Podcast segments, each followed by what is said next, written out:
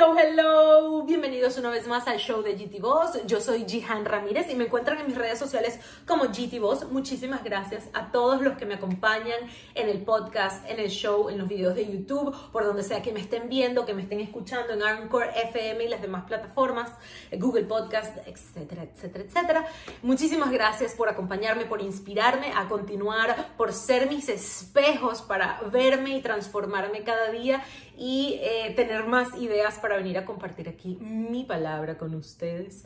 Eh, mi nombre es Jihan Ramírez, soy mucho más que mi nombre, por supuesto, y aunque a veces eh, parezca que lo que estoy hablando son bobadas, quiero decirles que todo lo que comparto aquí con ustedes forma parte de mi proceso de transformación y de crecimiento de vida y, mm, y aunque a veces esta sea una palabra que no me gusta tocar, porque sé que hay gente que, que, se repele con esto y, la idea es que, esta audiencia cada día crezca más. Estos son temas eh, que yo toco muy superficialmente, pero son temas muy profundos y muy espirituales.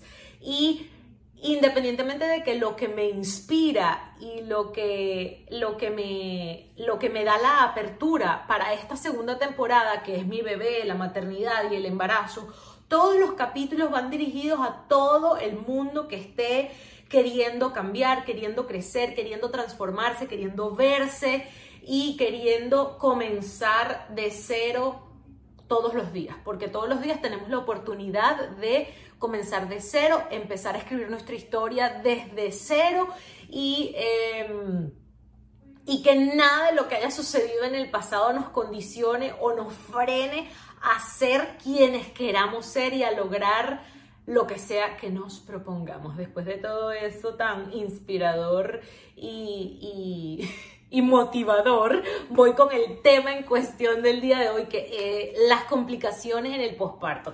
Y quiero decirles que las complicaciones del posparto no son solamente eh, luego de tener a nuestro bebé, porque en el embarazo también existen muchísimas de estas complicaciones, pero yo voy a tocar específicamente un poquito más las que pude experimentar.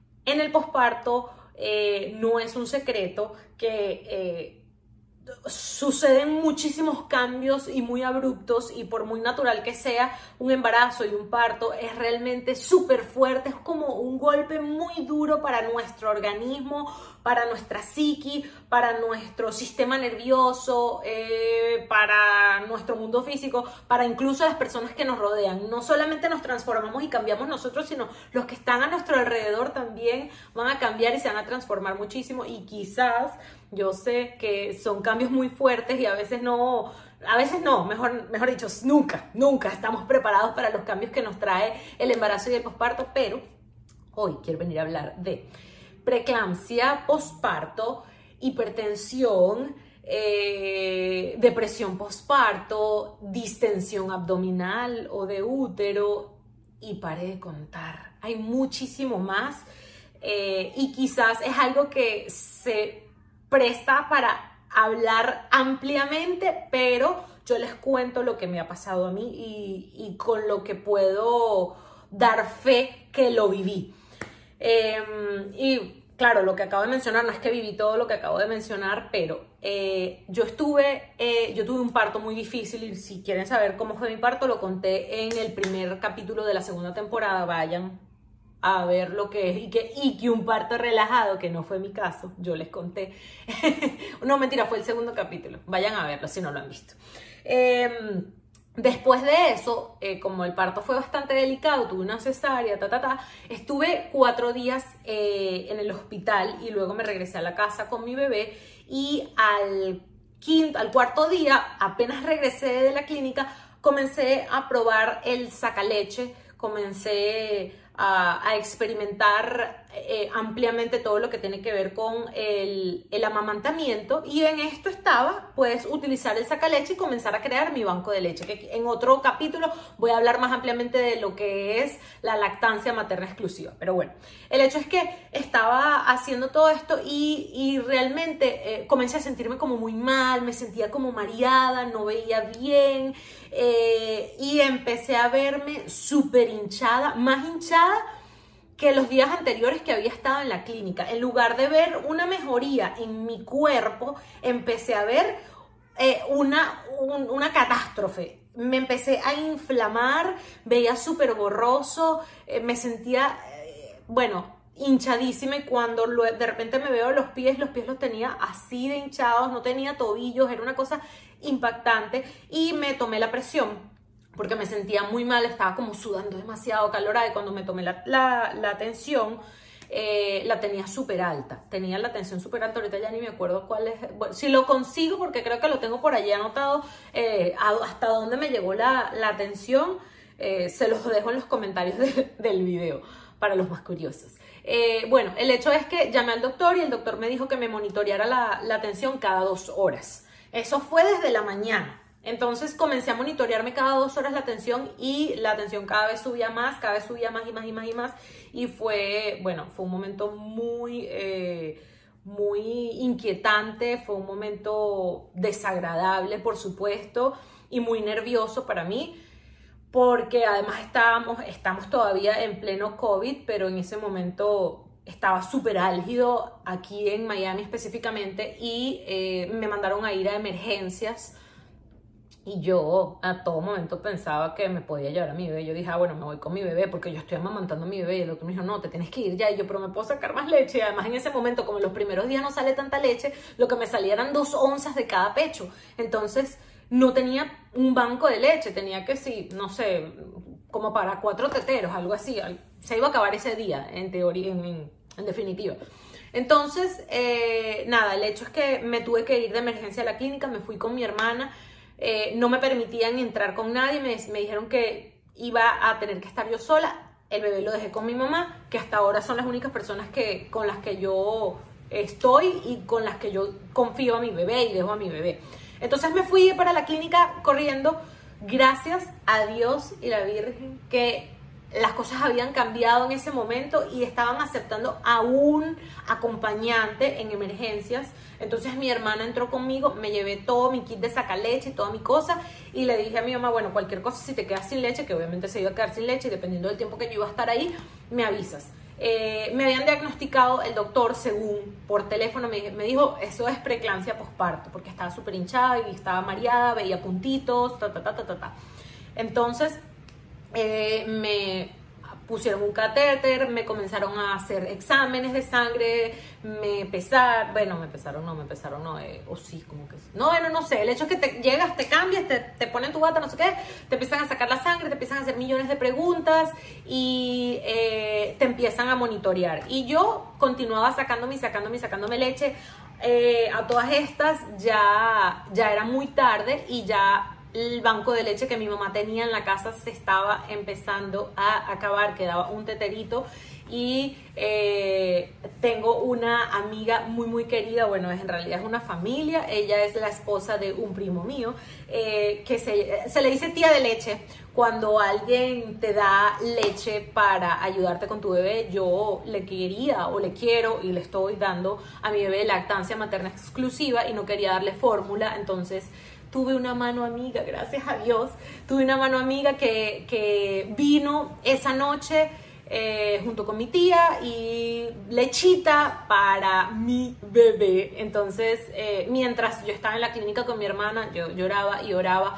En todo esto yo quiero decirles que una de las herramientas más poderosas para lo que sea en mi vida, para lo que sea en lo que yo me sienta inestable o lo que sea en lo que yo he estado sintiéndome atrapada, mi mayor y principal herramienta para salir adelante ha sido y siempre será la oración y la fe en Dios. Si soy súper, súper eh, espiritual y súper creyente, no interesa la religión aquí, lo de menos es mi religión porque no quiero tocar esos temas tan álgidos y picantes, eh, pero la espiritualidad lo es todo. Eh, esta matita es espiritualidad, este cuerpo y este vehículo es espiritualidad y esta palabra también es espiritualidad, es lo que, lo que se ve, lo que no se ve, lo que se siente y eh, lo que mm, quizás eh, no entendemos mucho, eso es espiritualidad. Y realmente eso me salvó porque en cuestión de horas estuve, estuve medio día en el hospital de repente llegó, llegó el doctor y después de muchos exámenes que me habían hecho, eh, me dijeron que gracias a Dios yo estaba bien, que los niveles y los exámenes habían salido súper bien, que si bien estaba teniendo la tensión alta, no estaba tan alta como como para catalogarlo preeclampsia, estaba teniendo hipertensión, pero igualito la tensión estaba elevada a un punto en el que no necesitaba medicarme, no necesitaba pastillas para la tensión alta, porque era propio o típico de eh, el posparto. Muchas mujeres, a muchas mujeres les sucede esto, el revuelo hormonal que se genera hace que la tensión fluctúe, baje, suba, se vuelva un descontrol espantoso y las sudoraciones y los calorones que dan son propios del descontrol hormonal. Es muy común que, que mm, de repente te despiertes en la madrugada mojada en sudor y no necesariamente sea la tensión, puede ser producto de las hormonas eh, y la tensión la tenía alta, sí, la tensión también, la baja la tenía alta, la alta la tenía alta, pero también se me bajaba en ocasiones y no estaba tan alta como para medicarme, gracias a Dios no me tuvieron que medicar, salí rapidísimo de allí, eh, igualito la leche que me dieron funcionó y mi bebé se tomó un teterito de esa leche de la tía de leche que nos dio muchas gracias eh, y bueno, nada, fue una experiencia, sí, desagradable, agotadora, cansona, pero nuevamente me, dejó eh, como una experiencia nueva en mi vida.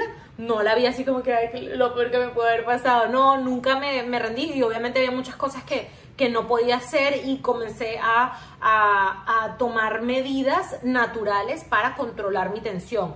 Eh, me tomaba que si un agua con hielo y vainilla, tres cucharadas de vainilla en la noche, eh, traté de consumir eh, la comida bajita en sal, no consumía apio o celery. Esto es algo súper importante. Se cree siempre que el celery y el apio, el jugo de celery o apio, te ayuda a liberar líquidos, pero en realidad te ayuda a liberar líquidos porque es altísimo en sodio. Es el, es el alimento que más sodio tiene y más bien te sube los niveles de sodio en la sangre. Entonces, no tomen eh, el, apio o el celery cuando tengan temitas con la tensión.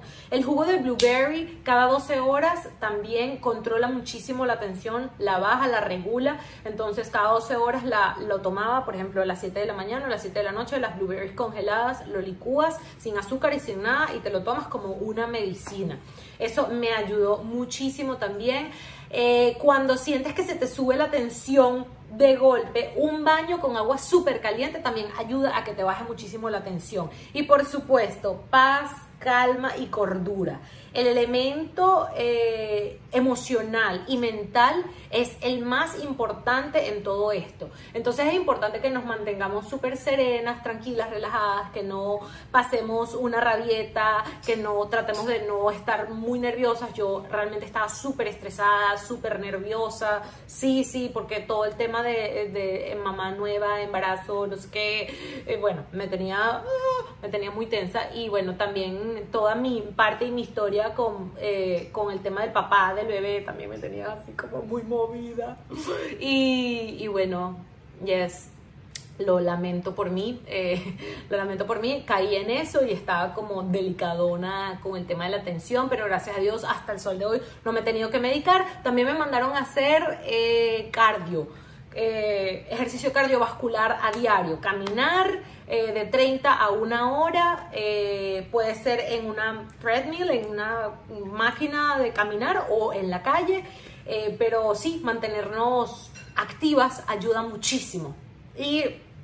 Procuren no retener líquido. El tema es todo, es como un círculo vicioso. Si retienes líquido, se sube la tensión. Si consumes muy salado la comida, sube la tensión. Si es muy dulce, también. Entonces, bueno, es simplemente eh, cuidar nuestra mentecita, cuidar nuestra salud, cuidar nuestro corazón, mantenernos súper felices, súper alegres. Y eh, no está de más decirles que meditar eh, igual que el hypnoburden, cuando vas a parir y todo eso, ayuda muchísimo, pero bueno, eso es algo que yo sé que los que me están escuchando aquí, eh, si no es casualidad o causalidad por lo que sea, ustedes saben esas razones, no me gusta extenderme mucho y bueno, eh, estas, este tipo de cosas también están muy ligados al tema de de la depresión postparto. Gracias a Dios yo no tuve depresión postparto, eh, pero si me hubiese quedado enganchada allí, eh, pude haberla agarrado. Sí, estuve súper, súper eh, sensible. Cualquier cosita me hacía llorar, pero es importante que ustedes sepan que el posparto te da todo toda esa sensibilidad y todas esas emociones